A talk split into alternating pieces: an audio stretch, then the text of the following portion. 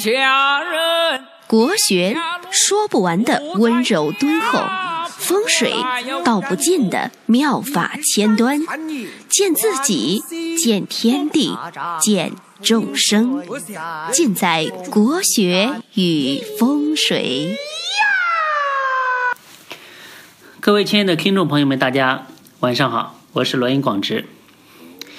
今天中午呢，去换了一个手机，那今天呢，正好做一期节目。好几天没有传节目了，看一看这个六 S 的录音效果如何？之前呢，我的那个手机内存比较小，就是十六 G 的，用几天呢，它就会显示您的手机内存不足。然后呢，为了去录音啊，或者是呃存点其他的照片啊，就要先把以前的照片先删掉，然后。然后再来可以装新的内容，所以比较烦。现在呢，一次性买了一个六十四 G 的，所以接下来用呢，可能就说内存这一方面就没有这么多麻烦。呃，今天呢，给大家讲点什么内容呢？今天给大家讲一讲，还是讲一讲财富吧。大家对赚钱这一块都比较都比较来劲啊。这个天下熙熙，皆为利来；天下攘攘，皆为利往啊。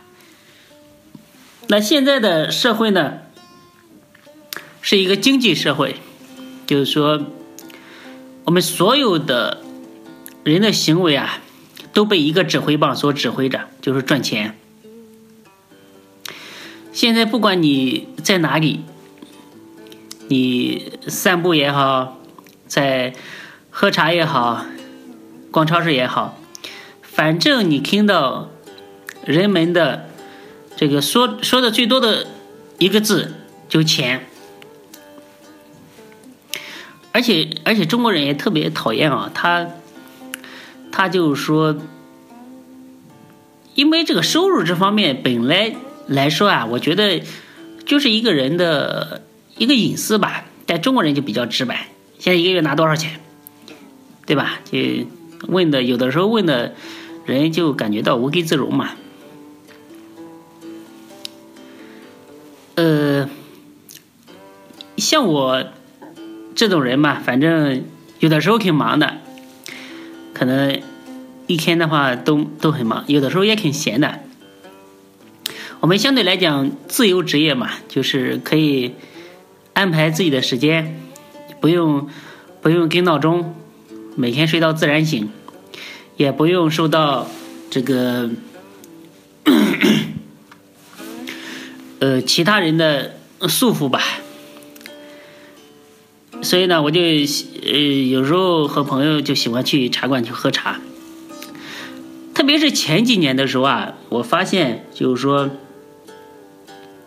那个放高利贷啊比较盛行的时候啊，我们坐在这边喝茶。然后来了几个人，坐在坐在邻桌喝，然后再聊，你们放钱是几分啊？然后，呃，一个月利息多少嘛？然后他们聊完走了之后，再来一桌人，然后聊的还是同样的话题。所以大家对这个这个这个社会的人啊，对金钱啊，这个崇拜和向往可以说是无以复加。所以说，这个社会呢也由不得你清高。你可以说，你你这个人视金钱如粪土，但是说，现在人你开门的哪一天你不需要钱呢？所以呢，西方的学者呢，因为西方本来的话，它就是资本主义社会嘛，呃，就是比较崇拜这个金钱的力量。我觉得啊，其实。西方人对金钱的这个态度啊，才是比较正常的一个态度，就是爱钱、喜欢钱就去追逐钱，然后，呃，对金钱的态度啊，不像中国人这么拧巴，就又爱又不好意思说，还要装逼。那西方人啊，他说，钱是人类实现自由的一个工具。其实我觉得这句话真的很有道理。他点破了很多很多的东西。那你首先自由，你说什么是自由？自由呢，我我觉得分为三个自由，一个呢就是说，首先你的人身要自由，对吧？你像监狱里面的犯人，他就不自由，他想去哪儿就要被狱警看着，他想去个厕所也有摄像头看着，对吧？不能自杀。这是最基本的一个自由，就是你人身自由，哎，你想去哪可以去哪，是最基本的一个自由。那人身自由了之后呢，呃，再往上走就是空间自由，就是我在一个地方待腻了，对吧？我可以去西双版纳看看，哎，我可以去英国看看，我可以去。那些很漂亮的这个马尔代夫海岛上去看看，有空间自由，想去哪去去哪。就像前一段时间这个微博上流行一个段子，就是说让我们来一场说走就走的旅行。那很多网友在后面，呃，就是恶搞嘛，给他加了一句说，让我们来一场说走就走的旅行。说的给不花钱的似的，这很多网友在后面加上的。所以呢，这个空间自由啊，它的基础呢，就是我们今天所说的第三个自由。第一个就是空间自由，第呃第一个是人身自由嘛，第二个是空间自由，第三个呢就是你的财富自由。财富自由，我觉得啊，可以说。是最重要的一个自由，就现在的这个金钱的社会，它是前两个自由的基础。就是你有了钱，你才有条件去实现很多东西，对吧？所以呢，我也祝愿所有的听众啊都能够富有，可以，呃，个个。都身价千万以上。其实呢，财，它在密宗的佛学里面可以分为三种，就是第一个是外财，第二个呢是内财，第三个呢是密财。那密宗啊，它这个宗教，他对于财富的看法呢，其实是很宽容的，就是说，是区别于我们中原的这个显教的。他把财啊称为净财，就是干净的财富。他认为啊，财是每一个人啊修行所必须的一个东西，而且呢。很好玩的，就是说，密宗啊，这个宗教它还还有一个专门的一个财神法，就是说，通过修炼这个财神法，可以让你获得巨额的财富。估计李嘉诚、巴菲特啊，是不是练过这种财神法？不然怎么那么有钱呢？他为什么他会，就是说推出这种财神法呢？因为密宗啊，他认为世人都爱财，那呢就可以通过修这个财神法，让世人获得财富。就是说，比如说你很渴，对吧？那，你你在很渴的情况下，我让你修佛，你肯定什么都听不进去，因为你所有的欲望就是说，我想喝水，我想生，我想生生存下去，对吧？当你获得了水之后，你你不渴了之后，然后你再有心思去想其他的东西。这个就是密宗一个很重要的理念，就是以欲购置，就是以你的欲望来引你上钩，满足你的欲望之后呢，再让你一心向佛。哎，就是这个概念。呃，这是密宗的呃财神法的一个。一个一个法门吧。其实我觉得这个世界上没有呢比我们汉族这个民族再喜欢金钱的，但是呢也没有比我们这个民族啊在在诶金钱的这个问题啊装的更清高的。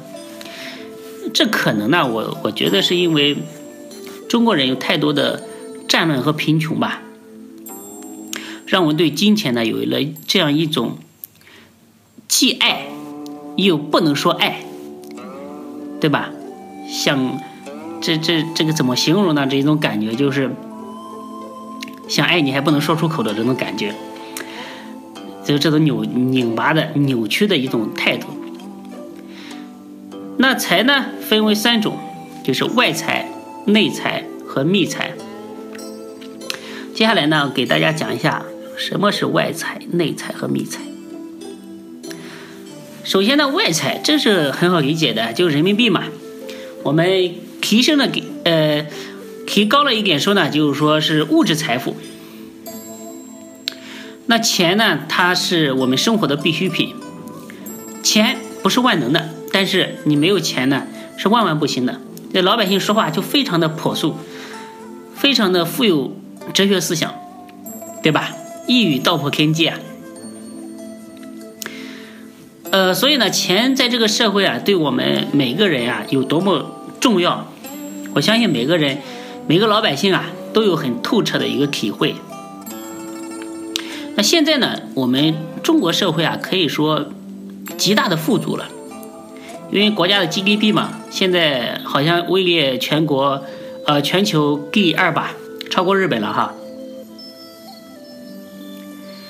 呃，现在很呃城市里面的很多人啊，像我的很多客户啊，基本上都，你说家里面有钱没钱的吧，基本上大几百万、上千万都是有的。所以现代人，你当然了，可能不是现金，但是他固定资产的话，肯定肯定有这么多的。货币呢，在这个社会就是它是衡量一个人很大的一个。价值尺度，所以呢，大家都要去努力赚钱，争取呢拥有更富足的生活，就衣食足而知礼节嘛。虽然说每个人的命运有悬殊嘛，在八字里面，在你的命盘里面啊，这个命运有悬殊，财运有大小，但是我一直觉得，这个勤奋和努力，它是拥有财富一个很重要的一个因素。我觉得现在很多人呢，他都有都拥有多重职业，就是在单位里面上一份班，然后在外面呢做淘宝啊，做微商啊，就再赚一份钱嘛。其实这个也很好的，因为因为这个社会啊，有很多东西啊都是充满着不确定性，所以我觉得能为自己准备一个备胎啊，也是很有远见的一个事情，可以利用业余的时间啊，多赚一些钱。来补贴家用也是相当好的。那接下来呢，我们福慧堂的产品啊，如果完善了以后啊，大家可以我们一起可以合作来做微商。嗯，前一段时间我也一直在注册一个商标嘛，就是就是福慧正堂嘛。把这个注注册下来之后呢，就是如果再把产品相对来讲做得更好一点，我觉得还是非常有市场的。将来的话。有可能在线上或者是线下的这些线下也也有可能会开一些实体的店铺，看看到时候有没有人投资啊？我觉得是完全可以的这一种模式，因为将来啊，人对这，因为中国人啊，大家知道知道，就几千年啊，他对这个趋吉避凶啊，对对这个吉祥啊，这种文化的需求啊，是源源不断的，而且现在人。又这么的富足，所以所以这种需求啊，这种市场是非常大的。只是说，目前啊，在这个产业和行业里面啊，没有人把它做成一种产业，没有人提供更好的产品、更好的服务，所以所以让大让大家没有享受到这种这种产品带来的好处。我觉得还是很有市场的。哪个大老板的话，如果觉得。这个比较有意义，可以和我来谈一谈啊。第二个呢，就是说是内财，内财呢，它是一种无形的财富。大家要记住啊，这个世界本身啊，它就是永远都是无形的决定有形的。你比如说一个房子，那 这个房子原来呢，可能只是设计师头脑当中的一个概念，对吧？然后经过施工，然后出来这个有形的 有形的房子。内财在一定情况下可以完全转化为外财，比如说一个人的理想、观念、知识、经验、智慧、口才、气质，这都是一个人的宝贵的内财。内财呢，它更多的取决于一个人生活的一个圈子，以及呢这个人所受的一些教育。所以呢，要提高内才啊，就必须要提高。呃，自身的一个修为，更多的我觉得是要和具备内才的人，这些人要在一起。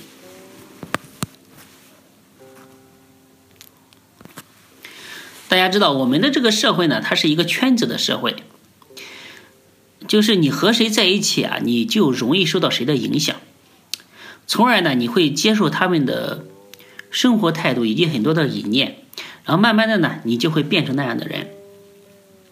所以你要你要问我，就是说如何变成一个有钱人？那我就告诉你一个最直白、最简单的答案，就是说你要多和有钱的人在一起。一方面呢，你学习他们的思想；另一方面，既然他有钱，他的财运，他的八字里面那个财局啊，一定是很旺很大的。所以你如果能在他的局里面，那你相对来讲肯定不会穷，对吧？我觉得一个人最重要的内财呢，他他就是内心的平静和和拥有一颗知足常乐的心啊。这样的人就像《黄帝内经》上讲的，上古之人无思想之患。这样的人啊，他内心啊不会有太多的内耗，内耗不应该都好。就是说，任何事情啊，任何状况，他都可以很很平和的来接受，而且这种人呢。他待人比较大度，比较平和。内财呢，还有一个重要的就是布施的精神。那布施呢，它是一种慈善精神嘛。好像国外的企业家特别注重这个慈善精神啊，像巴菲特、呃，那个比尔盖茨，他们声称就是百年之后要把所有的财富全部捐出来。那我们中国呢？那刚富起来嘛，很多人的话还是第一代成为富豪，呃，还没有真正的享受这种富足。也就是说，他们，呃，我们古语有一句话说，就是“富润身，德润物”，所以中国的富豪都比较胖，相对国外的，一个一个的油头粉面的。就他这种富足啊，现在只是外表。还这种富足的气质和精神啊，还没有完全渗透到他的骨髓和血液里面去。所以，国外的企业家特别注重这个慈善事业，而中国的这些富豪呢，这十年以来呢，也比较注重慈善事业。当然呢，做慈善可能每个人的心态不一样，有的人呢，做慈善是真正的发自内心的想去帮助别人，但有的人做慈善呢，可能就是说。以慈善为名，然后获得个人的一些目的吧。但是总的来说，我觉得只要有人肯拿真金白银出来，对吧？呃，让一些贫穷的人、需要帮助的人、帮助的人受益呢，我觉得都是值得大家来来赞扬的。就像陈光标一样。所以，如果现在的企业家，你如果让他把所有的家业啊都可以捐出来啊，那肯定会和你拼命。那现在呢，微博上经常看到一些人啊为谁谁谁来募捐啊，为小月月来募捐啊，这也是一种布施。那布施呢，它不是做生意，就是最好的布施就是不求回报的。那佛法上的布施，就教我们不要有获利的想法，甚至呢，连布施这两个字都不要有。佛经上记载呢，佛陀在必要的时候啊，甚至连自己都可以布施出去。我们普通人呢，就是要求不要那么高嘛。平时看到一些受难的人啊，能升起一些怜悯之心、悲悯之心，力所能及的能帮助一下，我觉得也也也已经可以了，很可贵了。我还是认为呢，一个人的贫穷和富有啊，他肯定是他他的业力、他的行为所决定的。我还是觉得每个人呢，应该为自己的生活负责。好的坏的呢，都应该自己去担当。别人帮你啊，如果你不努力啊，永远都是烂泥巴糊不上墙。那第三个是密财，密财呢，它就是指我们每个人内心的佛性，有刹那间的佛光的乍现。在佛经上记载着这样一个故事，说在很久以前呢，佛陀出来托钵化缘。那遇到两个熊孩子在玩泥巴，那两个孩子见到佛陀，非常的恭敬。那一个小孩呢，就抓了一把沙子放在佛陀的碗里，说：“我拿这个供养你。”那佛陀预言说，百年之后，凭借这个功德呢，这个孩子可以成为一个帝王。那果然。呃，这个释迦牟尼佛的预言没有没有落空啊！我觉得他是最伟大的一个算命先生吧。这个孩子呢，后来成为印度历史上一个有名的国王，叫做阿育王。阿育王呢，这个 大家可以去呃看一下这个印度的历史啊。他这个国王的话，可以说是。秉璧千秋的一个人物吧，就是功业比较大。那他在中年之后啊，可以开始呢笃信佛教，一生呢修了无数的这个佛塔，特别喜欢建佛塔。所以呢，我觉得一把沙子的功德可以成为一个帝王，那这个生意呢做的特别划算啊！如果是我的话，我就这个。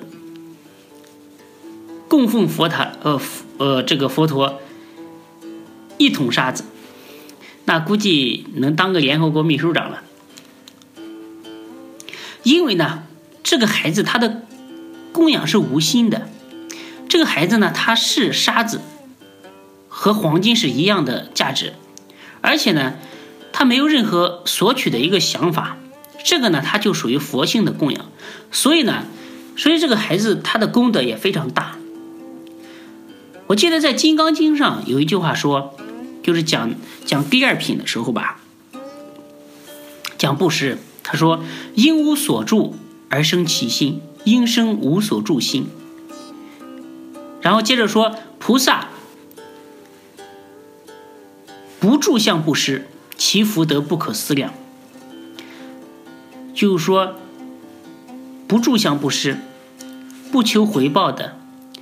没有任何利己的想法的，只有利他的想法的这种布施所带来的功德，才是无量大的。所以呢，大家去佛殿里面去拜佛啊，就是说不要老是求让自己发财，让自己有多少财富，让自己有几个美女，还要想着呢。呃，利他的一颗心，让众生回把这个功德福报回向给众生，越多的人接受到你这个福报和功德呢，那你的功德才会更大。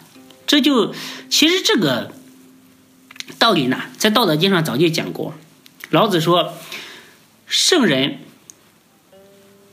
怎么说的那句话？”圣人后其身而身先，外其身而身存，非以其无私耶？故能成其私。对，就是这样说的。就说你这个人大公无私，没有任何私心，摩肩放踵，以利天下，那你到最后的话，成就可以说是成就无上的功名利。那这个呢，也成就了你的私心，你可以得到最大的一个私。所以我觉得呢，这个内在的这个佛性啊，才是我们一生要挖掘的宝藏。那好了，今天呢，关于外财、内财和秘财，就给大家讲这么多吧。希望呢，呃，对大家有点启发就可以了。那谢谢大家的捧场。